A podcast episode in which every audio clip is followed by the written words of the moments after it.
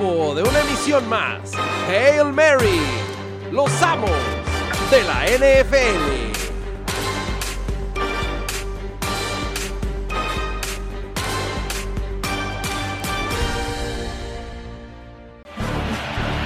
Tannehill tosses end zone.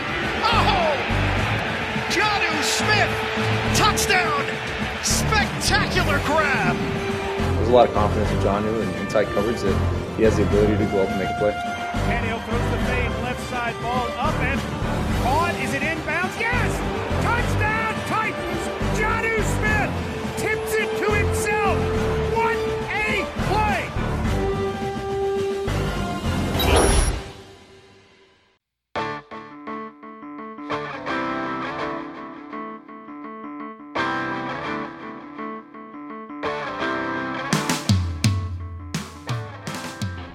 Bienvenidos a los amos del NFL aquí en medio tiempo. Semana de campeonato. Y se dijo que los empacadores iban a estar ahí. Y además, una, eh, los amos otra vez pegándole a los marcadores. Ya nos falló ahí en el pick de, de los favoritos, pero los marcadores seguimos invictos, mi queridísimo Mr. Primetime, que además hoy traes un look como de Jake Kummerow. Sí, ya, esta es una mata de campeonato, esto es una mata que estamos a días del Super Bowl, entonces hay que meterle infraestructura también a la, a la cuestión física, a la cuestión del enamoramiento a las muchachas, del enamoramiento a los mismos fans y a seguir poniendo de moda a Green Bay que lo siguen dando como un muerto. Sí, es lo que he alcanzado a, a percibir, que mm, nadie cree en los empacadores, todo el mundo piensa que San Francisco estará en el Super Bowl enfrentando a Kansas. Siete y medio puntos la línea, o sea, Vegas, no me chingues la vida, neto. ¿Tendrá algo que ver lo que sucedió en la temporada regular? dirían mis eh, colegas de algunos torneos de balompié, la liguilla es otro torneo, señor. No, ya eh, se vio dominante. Green Bay, digo, le aceleró tantito Seattle ahí en la segunda mitad, pero nada, ¿eh? Pues mira, como siempre, muchacha es un gran coreback, es un tipo que tiene muchos recursos y que también hace agua de las piedras. Pero nada más tuvo Rodgers que pisar tantito el acelerador, jugadas muy precisas con Davante Adams y con Jimmy Graham y vámonos, liquidemos el partido. Mucho dolor en esa de Jimmy Graham. Hay quien se sigue quejando que no era primero y diez. Pues es gente que eh, se ha subido tarde al bandwagon del NFL y que ignora que la línea amarilla es solo para la televisión. Es claro que cruza el plano y no se tuvo que analizar mucho, o sea, se tardaron nada los referees en dar su veredicto y aunque no hubiera sido primero y diez, te la rifas en cuarta y llegas. Este equipo de Green Bay eh, como que ha volado debajo del radar toda la temporada, ¿no? O sea, 13 y 3. Este, terminaron sembrados y descansando la semana de comodines. Pero como que no es, como no es Aaron Rodgers lanzando 400 yardas y 6 touchdowns por partido, como que vuela debajo del radar, ¿no? Al menos esa es, esa es mi percepción. Pero sí, es tu percepción, es una percepción muy adecuada y también es una percepción de gerentes generales del sillón. O sea, ¿qué pasa? Aaron Rodgers no te lanza 100 mil pases de touchdown, está acabado, hay que seguir, busquemos una primera selección, etcétera. Tu tan Dios de toda la vida completa siete pases y es el futuro. Espérame, pero ve qué nivel, ¿eh? 162 yardas en dos partidos. O sea, Tiene más yardas corriendo Derrick Henry en los últimos dos juegos de lo que Tannehill tiene pasando. que también aquí lo dijimos, que mi Henry iba, iba a establecer un récord. Entonces, ¿qué es lo que pasa con, con estas finales de conferencia? Jimmy G tampoco pasó más de 12 veces completos y, y lo das favorito por siete y medio puntos. Esto es una ofensa, señor. Es una ofensa. ¿Por qué no debería ser favorito por tantos puntos San Francisco? Bueno, sí debería ser favorito. Uno, por su, por su seed número uno. O sea, tú le darías la localía nada más, tres puntos. Le daría, y pensando que, que nos vapulearon por bastantes puntitos la vez pasada, les daría cuatro puntos, cuatro puntos y medio máximo. Pero oye, un touchdown más un poquitín, no estás ofendiendo, ¿eh? Y recuerda aquella estadística que cada partido en, los, en el que Aaron Rodgers ha sido underdog, lo gana. Sí, va, Está está- invicto siendo underdog. En, en playoffs. en playoffs. Sí, porque en liguilla nos puteó San Francisco con... Pero no por siete y medio, es que no puedes dar siete y medio en playoffs a, a ningún equipo. Que luego cubran las líneas está bien, pero siete y medio es una aberración, Douglas. No, yo, yo a mí me parece sorprendente siete y medio puntos teniendo al otro lado un coreback como Aaron Rodgers. Y más siendo un partido que para Green Bay tiene un significado especial. Y lo dijo Rodgers en la temporada regular, vamos a volver. Espéranos, papá. Y volvió. Ya después de este discurso inicial eh, sobre lo que nos podría esperar en el Green Bay San Francisco y nos meteremos a fondo más adelante en el podcast, ¿qué te pareció la ronda divisional? ¿Cumplió expectativas o esperabas un poco más de emoción? Porque fuera del Houston, Kansas, en realidad los otros partidos muy poco emocionantes. Pero me sumo que el Houston Kansas tampoco fue emocionante. O sea, fue emocionante, digamos, el primer cuarto que iba perdiendo Kansas 24-0, la mitad del segundo cuarto cuando Kansas se puso 24-24 y ya de ahí en luego fue adelante fue, cueriza. 20 pues la, la, el- la racha de Kansas fue 51 anotados contra 7 recibidos. O sea, eso es como de básquet, no es de americano. Sí, fue una cueriza monumental y nuevamente lo que hemos dicho programa tras programa. Houston tiene un gran equipo, pero no tiene coach y tiene un quarterback que a mí me preocupa, aunque sigan diciendo que, que es el futuro, no toma buenas decisiones.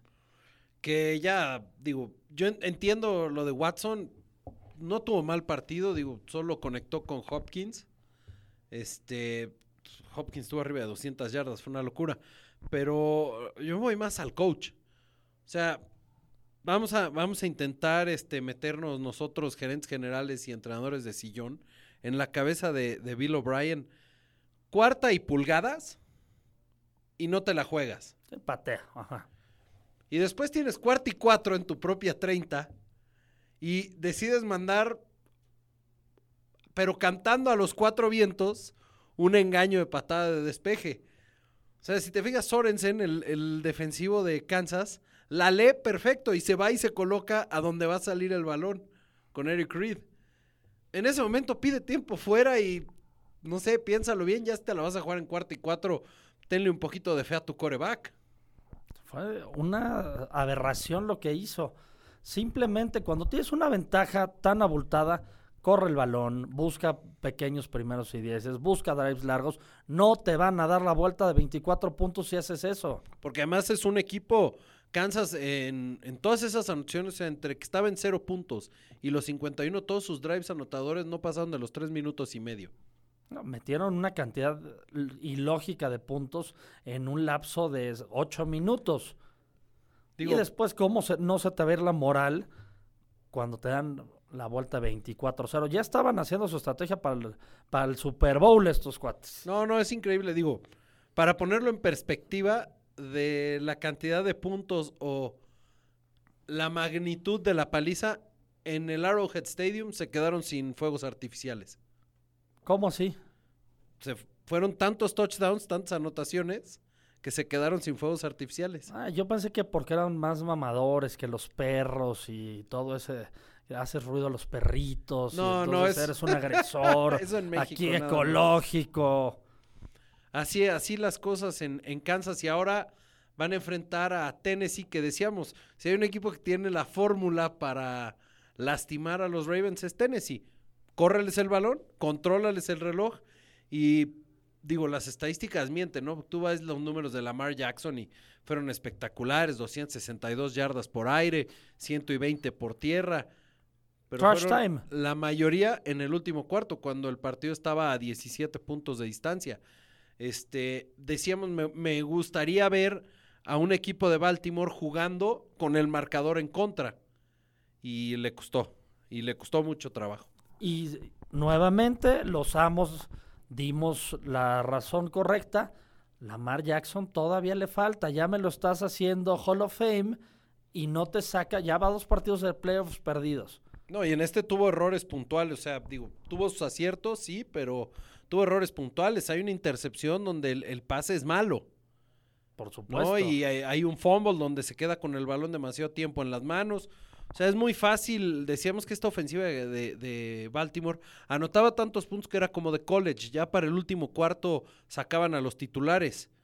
Eh, en esta ocasión tuvieron que jugar viniendo de atrás y nos demostró que cuando les revirtieron la fórmula y les corrieron el balón más de 200 yardas, no tuvieron respuesta aérea. Y ese va a ser, creo, el gran reto de Kansas. porque supo Tennessee nuevamente jugar con el reloj. Ellos no tenían una ventaja tan abultada como Houston, pero la supieron manejar. No, No, entiendo Houston. la NFL por qué no pueden manejar el reloj. No, no es la- tú y yo en Madden. No, no, no es la gran ciencia, ¿no? Y creo que muchos entrenadores, a pesar de que la liga se está volviendo de, de primero pasar, están entendiendo que el partido se gana corriendo. Corres, corres y desgastas a la defensiva. O sea, tú veías ya los defensores de Baltimore, no, no encontraban cómo taclear a Derrick Henry. No había forma de taclear a Derrick Henry. No, a Derrick Henry nada más lo puedes taclear con una pistola y de buen calibre, porque si no, no lo vas a poder taclear y le va a repetir la fórmula Kansas. ¿Ves a Tennessee en el Super Bowl? No, desgraciadamente. Creo que aquí, y, y aquí sí lo que tiene Kansas que no tenía Baltimore es al coreback. O sea, yo creo que en Patrick Mahomes sí es capaz de revertirte una desventaja de 15 puntos. No contra Tennessee, perdón. Pidiendo un, un error de Tannehill, eh, un tres y fuera, lo que sea, creo que cualquiera de esas situaciones en donde Tennessee no pueda convertir primeros y dieces se convierte en una situación potencial de puntos para Kansas. Yo te digo, si Tennessee se va arriba por 10 puntos en el marcador, no lo alcanzas. No, a pesar de lo que mostró Kansas el No, es que no fue lo que mostró Kansas. sábado. Fue Houston que la jugada esta que se la rifan a lo loco en, en cuarta en su Sí, territorio. fueron malas decisiones. Yo creo que Mike Bravel no las va a tomar. No las va a tomar. Digo, tiene además la mentalidad de un coach que rara vez se equivoca. O sea, él, él aprendió de un entrenador que rara vez se equivoca.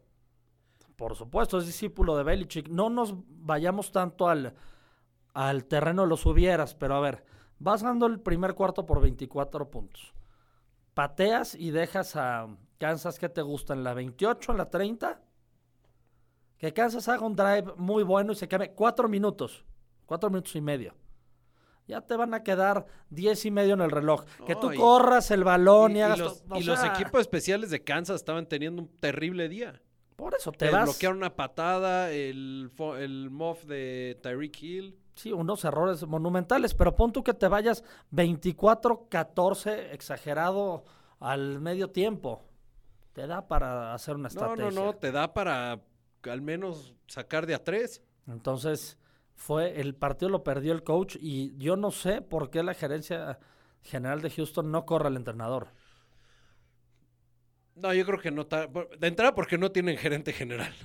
El dueño, lo que me pongas ahí. Yo creo que sí lo van a correr, lo tendrían que correr. No, pero ya no lo porque corrieron. el equipo lo- todavía van apenas a regresar de vacaciones. Ah, ¿tú- ¿Tú crees que, o sea, se van a enfriar y decir, vamos a correr este inútil? No vería yo un argumento a favor de Bill O'Brien. Es que no hay. Entonces, siendo el dueño, lo tend- tendrían que tomar una decisión sobre él. No lo han hecho. Como jugó contra los Bills que ganó de churro y contra Kansas que no hizo nada, lo tienes que correr. No, y digo, no, no solo es eso, o sea, toma en cuenta que él tomó las decisiones gerenciales. ¿Sabías que el salario de Jadevion Clowney lo pagaban los Texans, Sí, claro. no los Seahawks? Digo, por decir algo. Decisiones que te generan un foco rojo y que se traduce en una derrota. No tienen selección de primera ronda el próximo año porque la tenían invertida en la línea ofensiva en la Remy Tonsil que llegó de Miami y Kenny Stills. Malas decisiones. Pero Pero entonces, ¿qué pasa? Houston eliminado, pasa Kansas. Yo no veo a Kansas como el invencible que lo veían la temporada pasada o a principios de esta. Se le puede ganar a Kansas. yo también creo, eh, mejoró mucho la defensiva. Normalmente hablamos que la defensiva de Kansas no existe. De la semana 11 al término de la temporada fue la mejor defensiva de la NFL. Pero aquí la gran diferencia es que es una defensiva que es muy vulnerable contra el juego terrestre. Que es lo, que, lo único que tiene es- Tennessee. estás hablando de un jugador, Derrick Henry, que en siete partidos corrió 1138 yardas los últimos siete de la temporada. O sea, son mil yardas en siete partidos. Y súmale que en los playoffs lleva arriba de 200. Me en cada un partido. Robinho ahí que lo hagan MVP, ¿eh? A Derrick Henry Sí, sería un bueno. Robinho ahí oculto. Pero a ver, Tennessee le ganó a la defensa de los Patriotas, que fue la mejor casi toda la temporada. Correcto, A la de los Ravens. correcto. No los asustas con una buena No, no, defensiva. no, en lo absoluto. O sea, creo que aquí mucho va a depender de quién tenga el balón primero. O sea, te vas a ir como los clásicos de el partido lo va a ganar el último que tenga la bola. No, no, al contrario, aquí el primero. Ok. Que yo, yo creo que Kansas, si tiene el balón primero, puede anotar sin problemas. Y aquí es donde yo ya quiero ver a un Tennessee un poco más arriesgado, a ver si Ryan Tannehill puede este, echarse el equipo al hombro. Porque Henry me queda clarísimo, pero suponiendo sin conceder, ¿no? Este, jugándole un poquito aquí al mago. Anota Kansas, los frenan en la siguiente ofensiva y vuelve a anotar Kansas. Ya vas 14 abajo, Se ya no te puedes dedicar a correr el balón. Se acaba el partido. Y estás además jugando contra una ofensiva extremadamente explosiva. O sea que casi, casi puede anotar a placer.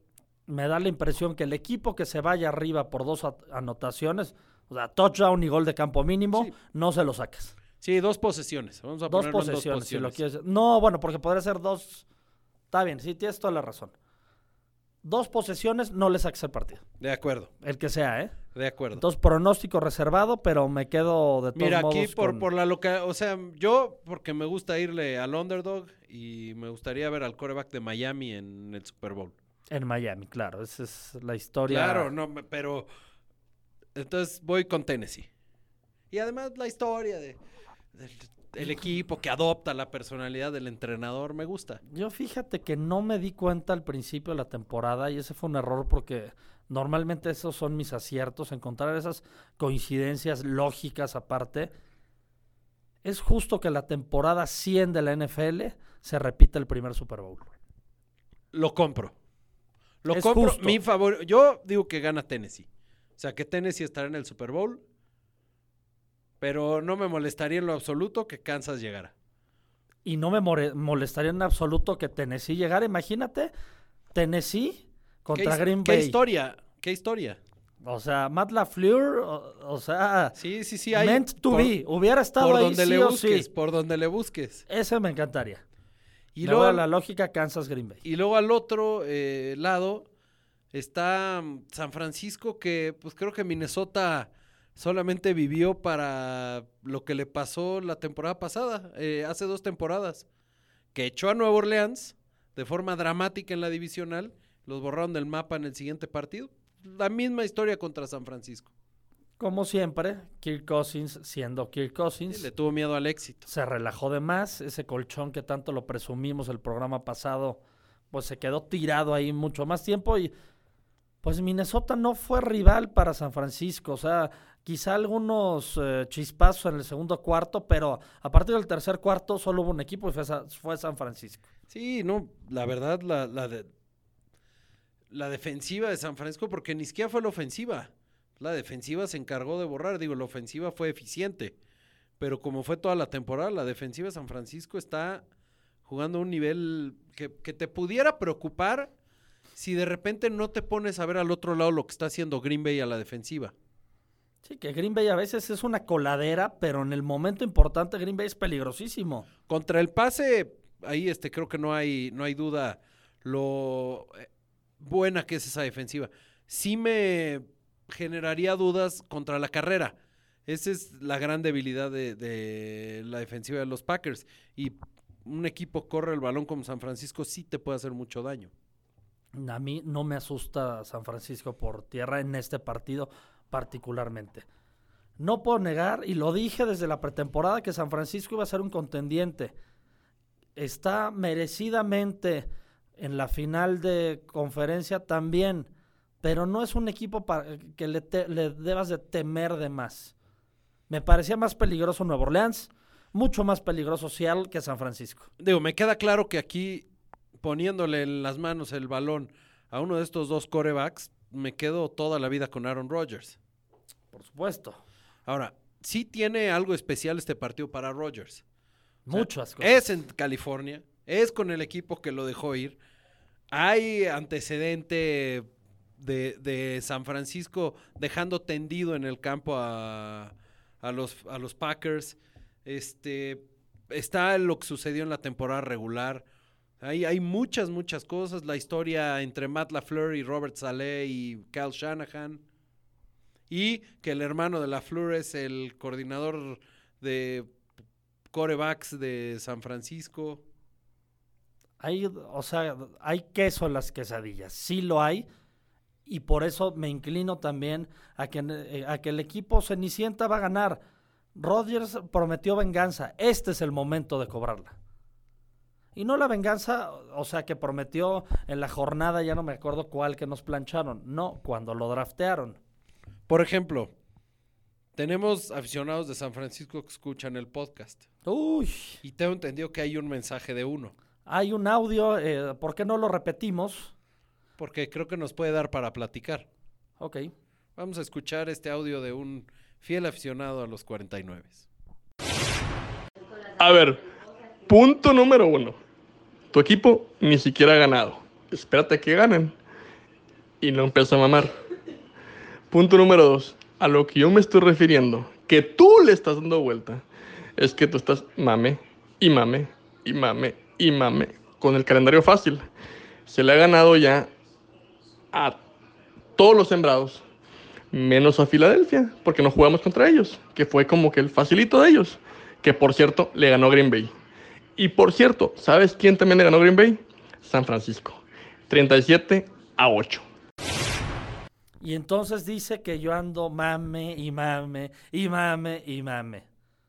Y te puedo decir, aficionado San Francisco, que no vayamos a ganar el domingo porque me vas a tener que bloquear de tu celular. Vas a tener que renunciar al privilegio de este programa porque te lo voy a recordar toda tu vida. Toda tu hermosa vida te voy a recordar este triunfo de- del empaquetador. Dame tres razones por las que Green Bay le puede ganar a San Francisco. ¿Ya te pareces esa página malita que no le va a hacer promoción, pero puta? ¡Qué horror! Razones por las cuales no va a llegar tal al Super Bowl. A ver, te voy a dar muchas razones. Primera, duelo coreback contra coreback. El edge es para Green Bay. Sencillamente. El Rodgers acabado, como muchos le dicen, completa más pases y es mucho más eficiente y eficaz que Jimmy G. En Galanura también ahí se dan un tiro, ¿eh? Entonces ahí está una. Vamos por la segunda. Juego terrestre. San Francisco tiene, sí, tres armas eh, por tierra. Es el equipo que mejor corre el balón del NFL. Pero Aaron Jones es un Derrick Henry también. Pero sí, no, no lo pueden parar. Es otro Henry. Y Nada además que es bueno con para- las manos. Sí, atrapa miles de pases. Y luego tienes ahí a mi morralla Jamal Williams, que cuando se la cree es buenísimo. Ya te di dos. La tercera, La defensiva. los hermanos Smith. Los hermanos Smith, como te dije, son capaces de reaccionar a la hora buena. Y vas a ver que se van a traer un par de intercepciones a, a casa. Me gusta el, el- el enfrentamiento, me encanta. Digo, creo que ofensivamente Green Bay tiene mucho más armas. Siento que si es un momento para que la Fleur suelte su libretita y le diga a Rogers, haz lo tuyo, Atáscate que hay lodo, ajá. le va a poner de cabeza el mundo a la defensiva de San Francisco. Pero tiene que ser así. Lo que sucedió en el partido anterior fue que se fueron con el plan de juego y la línea ofensiva de, San- de Green Bay sufrió. No, y se fueron que Rodgers fomblea en la primera serie, Aaron Jones fomblea en la serie siguiente. Entonces, ¿cómo? O sea, ¿cómo así? No, yo creo que si la Flor le dice a Rogers, haz lo tuyo, son playoffs, como sucedió contra Seattle en esos dos, este, en esas dos conversiones de primero y diez, donde se nota que Rogers cambia la jugada que le habían mandado, Por supuesto. porque venía la presión, él lee perfectamente la presión, le puede poner el mundo de cabeza a, la defensiva de Robert Saleh. Pues mira, y acuérdate de este audio y, y grábalo en los clips, porque en cinco años más que este programa siga robando audiencia, lo vamos a seguir poniendo. El fútbol americano ya cambió. Si tu coreback tira para más de 5 mil yardas y para 100 mil touchdowns, es que quiere decir que tu equipo está en problemas. ¿Qué sucede? Rodgers ha sido muy inteligente, ha manejado muy bien el balón, ha renunciado también a su ego de los récords, ya es un hombre maduro, ya no le importa los récords de Brett Favre y ya por eso está de acuerdo que se corra el balón. Cuando tiene que mandar su putazo, lo manda y lo completa. Y así debe ser cualquier coreback. Puta. James Winston tiró 100 mil yardas y, y 30 y 30. 30 y 30. ¿Y dónde está? Va a estar la agencia libre y sin equipo. Lamar está en su casa. Pero bueno, no sé si fue un caso totalmente aislado. Pero esos corebacks espectaculares de muchas yardas y de muchos pases ya no deben de existir en la NFL. Como no los existieron. Y como no fue Bart Starr, si lo quieres ver así. O no sé, Stovak. Me gusta. Entonces tú dices Green Bay. Sí, yo digo Green Yo Bay. y no, digo no Green porque Bay. traigo los colores. No, Por supuesto que los colores influyen, pero No, y no es hacer menos a San Francisco. Yo también creo que Green Bay, digo, mi pronóstico el día uno era Patriotas, este, Green Bay, bueno, ya no me falló uno, pero el otro sigue ahí. O sea, yo sigo creyendo que Aaron Rodgers va a llegar al Super Bowl y lo va a ganar. Y están haciendo exactamente lo mismo que cuando le ganaron el, el Super Bowl a mis amigos los cerdos. Nadie cree en ellos, pasito a pasito, completando partido por partido. De acuerdo. Y ojalá en el Super Bowl no sean favoritos, que le pongan a Kansas 10 puntos o lo que quieras. Es más, hasta Tennessee, así, así de underrated está mi equipo, que si llega Tennessee contra Green Bay, Tennessee va a ser el favorito. Pues go pack go en este programa. Como siempre. Esperemos tener razón. ¿Sabes qué? Quisiera poner Que el tiempo nos la dé más bien. Yo lo único que pido es que sea un buen partido. Y que se rifen a morir los dos equipos. Bueno, los cuatro equipos, ¿no? Que sean buenos partidos. Sí, que sean buenos partidos, que sean unas dignas finales de conferencia. Aunque por ahí me da la impresión que va a haber. Que va a haber Robinho. Va a haber algún blowout ahí. Ah, Los dos pintan, o sea, pudieran, creo que menos el de la nacional, el de la americana, creo que si Kansas toma la delantera, Por eso va a se haber. lo va a llevar de calle. hipermadriza, porque le vas a exigir a Tannehill que complete en un cuarto lo que no ha hecho Que en dos complete 10 partidos. pases. 10 Exactamente, pases. eso. Cosas imposibles, diría Cerati por ahí. Oye, ya que estamos hablando de finales, ¿viste el college? Sí, sí lo vi. ¿Qué te pareció? Ya me pareció que era momento que pusieran en su lugar a Clemson. Que era momento que le dieran un reality check a, a este. A su cantaleta de no somos favoritos, nunca hemos sido favoritos. No, y a su coreback, que Sunshine es un coreback con muchas tablas, pero le falta muchísimo desarrollo. Sí, creo que quedó mucho a deber. Digo, LSU mostró por qué fue el mejor equipo, por qué Joe Burrow fue el mejor coreback. Este, el partido está cerrado hasta el inicio del tercer cuarto pasó- empe- empezó ganando Clemson. por 10 puntos. Exactamente. Por ahí de cuando iban 28-25, yo pensé que se iba a apretar un poco más el partido y ahí fue cuando a- algo ajustaron en la en la parte ofensiva, los borraron del mapa. Hay una jugada que es eh, antes de acabar la segunda mitad que en tercera y 10 mandan un QB draw con Joe Burrow que casi se mete a touchdown, que termina siendo touchdown de Thaddeus Moss después. Creo que esa Ídolo jugada también, ¿eh? esa jugada inclina la balanza por completo y la inercia del partido en favor de, de LSU. No, es que LSU tenía mucho más equipo que Clemson. Y estaba leyendo, es debatiblemente uno de los mejores equipos de la historia del college, este de LSU. ¿no? Y, y te, te vas al calendario, le ganaron a siete equipos rankeados en el top 10. O sea, de sus 14 victorias en temporada regular más, agrégale, bueno, de las 16 victorias que tuvieron, siete fueron equipos rankeados en el top 10. O sea, no le ganaron equipos Onefa como la NFL. Como Clemson, por ejemplo. o sea, Clemson tuvo una temporada relativamente sencilla, que le ganaron Ohio State, sí, sí, y- y con un asteriscote, pero sí. Pues ganaron. Ahora, ¿qué sigue para Joe Burrow? Probablemente la primera selección del draft. Pero por ahí no me sorprendería. eh, Joe Brady, quien era el coordinador del ataque aéreo de LSU, toma la posición de coordinador ofensivo en Panteras. Imagínate por ahí Panthers que tienen como la quinta posición. brinque al primero y tome a Burrow. No. O sea, no porque... No lo veo. No porque Cincinnati ya renunció a Dalton, entonces... Creo que ni por todo el oro del Rey Midas, Cincinnati cansa, este, cambia la primera selección. No, y si es Burrow, Burrow va a ser un, un histórico en la NFL. Y como ves, hay unos eh, compañeros acereros que tienen una teoría de que Joe Burrow diría, no quiero ir a jugar a Cincinnati, me voy a ir a jugar a Pittsburgh. Como siempre, viven de ilusiones, tejen Es de las fantasías. cosas más risibles que he leído en Acuérdate que los acecerdos son utópicos. No, no, ellos se imaginan que va a llegar Joe Burrow y que Ben Roethlisberger le va a pasar todo su conocimiento y experiencia y va a ganar seis Super Bowls. Tal cual, no podrías describirlo mejor. Joe Burrow es de Cincinnati y me cambio el nombre si se va a otro lugar. Sí, yo también creo que ni por todo el oro del Rey Midas cambiarían esa primera selección global. Y te voy a decir algo también, qué sano fue para el NFL que nuestro amigo Sunshine, alias Leandro Augusto, Se queda un año más.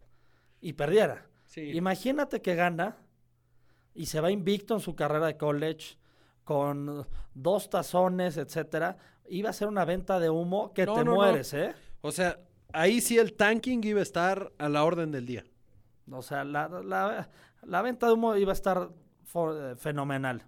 Vamos a ver ahora si muchos de los jugadores experimentados como Etienne, como Higgins, el receptor, este, Etienne me fascina. gente de la línea ofensiva, vamos a ver qué tal Trevor Lawrence rebota con, con Clemson y también llama la atención LSU porque era Burrow y el, el suplente ni siquiera tocó el campo.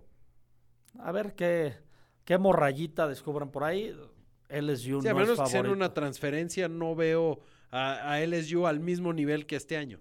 No, y no va a llegar, no va a llegar a las semifinales. Digo, es un bold prediction muy, muy anticipado. Y tampoco Clemson, ¿eh? No te preocupes. No, Alabama va a revivir. Ohio va a repetir. Wisconsin, a ver si me la hace alguna Ya vez. por fin. Y una cuarta. El corredorcito sorpresa. de Wisconsin me gusta para mis delfines. ¿Ah, sí? ¿Tú crees que se vaya? No, no, estoy nada más aquí fantaseando. El otro día en una charla con Alfredo López, le decía, mira, checa este escenario. Tua con la lesión no va a ir al combine. O sea, le baja mucho el... Le pudiera bajar su estatus de draft. Por ¿no? supuesto. En marzo va a tener una práctica privada. A lo mejor no ven lo que tienen que ver de él. Los equipos empiezan a pasar de él. Miami con la quinta selecciona a Simmons al safety de LSU. Me encanta. Ok. me encanta. Miami todavía tiene selección por ahí de la 15, que es la de los acereros. Pum, Tua. Y en la última selección, que es la de Houston de primera ronda, el corredor de Wisconsin. No, puta. y- y Te armas toda la segunda ronda porque Miami tiene como 60 picks en la segunda ronda de línea ofensiva. Pa, pa. Miami con- 2021. Y con Fitzmagic haciendo magia. Oye, y pues ya que estás echándote el anuncio del Delfín, pues vienen a México. Me hace muy feliz porque voy a ver a Tua Tonga Bailoa y a, o a Fitzmagic. Me va a gustar ir a ese partido. Va a ser el primero que quiero ir de México. Puede que sea Miami, Kansas, ¿eh? Por ahí también Estoy decían bien. Miami Patriotas. No, o sea, ¿por qué arriesgarías un partido que va a ser un lleno en tu estadio horrible? Para ver a Miami ganarle el tradicional partido de todos los años a Patriotas, No, pero en la Ciudad de México. Por eso, pero tú siendo la, la banda de Miami, no vas a... También decían por ahí que Green Bay iba a venir a México. Green Bay no va a venir a México jamás. No, jamás. Jamás. No lo van a permitir los abonados, a menos que venga en calidad de visitante. Pero tampoco porque tú como local no vas a dejar ir un partido No, pero algún llena- inter- un interdivisional o algo así. O sea, un... ¿Qué te gustaría? Un Green Bay Dallas. No, nunca. Un Tendría que ser un- No, es que, o sea... Yo no sé cómo ese Oakland Patriota se dio aquí en México. Sigo sin entenderlo. Pues así. Porque, Oakland estaba cediendo localías. Porque los Rams, el el Rams Kansas, Porque En- como parte del acuerdo para el nuevo estadio, Oakland tenía que ceder localías. sí, pero cedes una localía contra un Tampa Bay o algo ahí, ojetón. Bueno, pues también. Por eso digo, el partido que nos toque del Delfín no va a ser un partido trepidante, ¿eh? No importa, pero vamos a ver a Fitzmagic y eso siempre lo hace emocionante. Ah, no, Fitzmagic, un futuro salón de la fama. ¿cómo Siempre no? lo hace emocionante. Y vas a ver que eh, aparecerá a la mitad de la temporada. Mira. Fitzmagic tiene algo que pocos corebacks en la historia tienen. Ha sido el único capaz de ganarle a Tom Brady con tres equipos distintos. No, pues sí, es que si juegas como con 12, pues está... Está bien, no oigo mucho dolor en tu ser. No, no hay dolor en mi ser. ¿Sabes qué? Estoy un poquito lleno porque descubrí unos tacos muy buenos árabes. Baltasar se llaman. Ah, Habrá que ir a probar. Y sí, ya, la verdad es que ya me están pegando las caguamas y el, y el falafel que me eché como postre, imagínate. Pues vámonos a los picks y ya para cerrar bien Órale, vámonos. este, esta semana. Dátelo, dátelo. Date como Pues magnate. Estoy aquí intentando, una vez más nos está haciendo nuestra, una jugarreta. Ya. Caliente.mx presenta los momios de la semana aquí en Los Amos de la NFL. Por cierto, extraño a Saguito, ¿eh? Radio Saga, quién sabe si le dieron aquí un... Vi su- las cosas estaban ahí en su escritorio. El, el villamelonismo, ahora ya creo que ya tiene un casco de Tennessee ahí también. ¿Te, de San te parece ya que estamos hablando de, de saga, si escuchamos un, un mensaje que nos mandó el fin de semana, un mensaje de voz? Sí, él sabe mucho, la verdad es que para no extrañarlo. Vamos a escuchar lo que tiene que decir Alfredo Saga sobre el Houston, Kansas. No estoy entendiendo lo que está sucediendo en, en Kansas City. Están lloviendo puntos, así como lloviendo estrellas en la canción de Chayanne. Pues, como diría Chayanne en palabras de saga, están lloviendo puntos. No, qué nivel de Saguito, ¿eh? Qué nivel. ¿Cuántas chelas habrá echado para confundir? Digo, no me importa que te equivoques en, en una lyric, pero que te equivoques entre Chayanne y Cristian Castro, mátame porque Imperdonable. me muero, ¿eh? Imperdonable. No se me va a olvidar nunca. El día que escuche esa canción nuevamente, Me voy a Me voy a imaginar a Saguito cantando. con algún look chido, con algún pelo planchado. No, mi, mi saga, ¿qué te pasó, papo? ¿Qué te pasó por ahí? Y después del breviario cultural presentado por Alfredo Saguito, vámonos a los picks. Final de conferencia americana. 19 de enero a las 14 horas con 5 minutos. Tennessee Titans, Kansas City Chiefs. Kansas City es favorito 7 puntos con un over-under de 53. Uy, pues me voy a Tennessee, papá. Tennessee más 7. Por supuesto que sí. Yo dije que ganaba Tennessee el partido, así que la lógica es que juegue Tennessee más 7. El over-under se me complica, pero voy a seguir fiel a Bajismo. mis bajas. Bajismo, seguiremos fieles a las bajas en estos playoffs. Pero voy a meter aquí, como pues ya Orlando sigue desaparecido, Saga también, entonces esa tercera posición ya vimos que está vacante para siempre.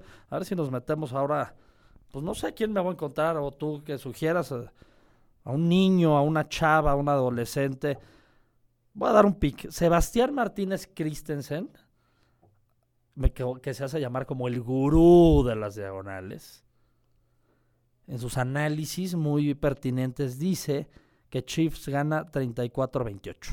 A quien, por cierto, estoy, me parece, viendo en pantalla en ESPN ahora. Sí, justamente lo estamos viendo por aquí, Lo lo, invocaste. invocamos. Lo invocaste. ¿Cuánto entonces? ¿Chiefs qué? 34, Tennessee 28, dice el gurú de las O sea, altismo, Pero duras. pero duras. Bueno, no sé de dónde va a sacar tantos puntos Tennessee, pero bueno. Sí, no, no sé qué está viendo, me encantaría prenderle la tele o que me den aquí. Pero no veo a nadie en la redacción tampoco, están cubriendo que viene el chicharito, que se murió Chamín Correa, ¿qué estará haciendo la redacción de, de acá? Ok, ¿qué más? 17 horas con 40 minutos. Green Bay Packers, San Francisco 49ers. Ya se había adelantado esta línea caliente MX. San Francisco es favorito 7 y medio puntos con un altas y bajas de 45. Uy. Uy, uy, uy, uy, uy, uy, uy, uy, uy. Me gustaría poner el, el audio que le mandé a un Seahawk la semana pasada. ¿Me Lo escuchamos. cue? Lo escuchamos. Haces bien, güey, en, en reconocer la putiza que te metimos. La putiza, maldita, la, la putiza. Efectivamente, una madriza o por no decir una putiza maldita las que le- la que le vamos a meter a los 49ers. ¿Altismo o bajismo? Ay, ay, ay, ay, ay, ay, ay, ay, ay. Es que si uno va con altas, significa que va a sufrir. Sí. Y, Juega el bajismo. y no, y, y yo no estoy para sufrir, señor. Se va a bajas, Green Bay bajas, Green Bay gana por una diferencia de 13 puntos, ¿eh? escúchalo bien, 13 puntos. Y a partir de las 9 de la noche del domingo voy a estar viendo cómo robo un banco. Porque voy al Super Bowl. Y también una muy buena Pues amiga con lo mía, que ganes de tu apuesta. Pero necesito apostar mucho para ganar Pues ese apuesta mucho, papo. Acaba de ser quincena. Pues ese cuatriley lo va a tener que jugar. Yo voy a jugar también Green Vaya Bay bajas. bajas. Pues, ¿quieres ver qué dice el gurú? ¿Qué dice el gurú? Este super gurú que no le atina nada, porque por, por lo menos es honesto, un día lo voy a invitar a que, a que nos grabe un audio el cabrón. Pues dice el gurú que 49ers gana 31-20. Altas también. Altismo. O sea, el gurú dijo, me juego O sea, se fue a la contraria de nosotros. Sí, eso me da muchísimo gusto. Aparte, ¿sabes qué? El Super Bowl Kansas contra Green Bay, el otro día que está comprando unas alitas para nuestras comidas fiña, agarré las alitas y venían los dos equipos. Fue una premonición. Una premonición. Entonces, señor, el lunes voy a estar en eh, cuarentena, no voy a salir, ya sea porque... Por eso grabaremos yo creo por ahí del miércoles o jueves. Sí, porque o voy a estar sumamente triste o sumamente entusiasmado que el lunes llegue con aliento alcohólico al trabajo, si es que me digno a ir. Y ver, pues voy a carterear, voy a robar bancos, voy a nalguear gente en el metro. Algo voy a hacer porque vamos a sacar lana para el Super Bowl. También puedes pedir que te acrediten aquí en medio tiempo, te den viático y te manden. ¿Tú crees? No creo, pero... No, porque Pero Agustín... lo checamos con Agustín. No, Agustín, que le va a 49ers, va a estar ya eh, muy bajado de su tren y va a decir, no, no, no, pero es que yo le iba a Tennessee y se va a sacar un nuevo casco y no me va a acreditar nada. Entonces ya, vámonos ya. Pues, ya no me quiero despedir. no Ya se me diga más. así nada más. Yo les recuerdo que somos los amos del NFL y nos pueden escuchar todas las semanas aquí en medio tiempo. Rodgers does this better than anybody. End zone, Cobb, touchdown! Unbelievable! I'm out of breath. Most amazing game of my life. Los esperamos la siguiente semana en Hail Mary, los amos de la NFL.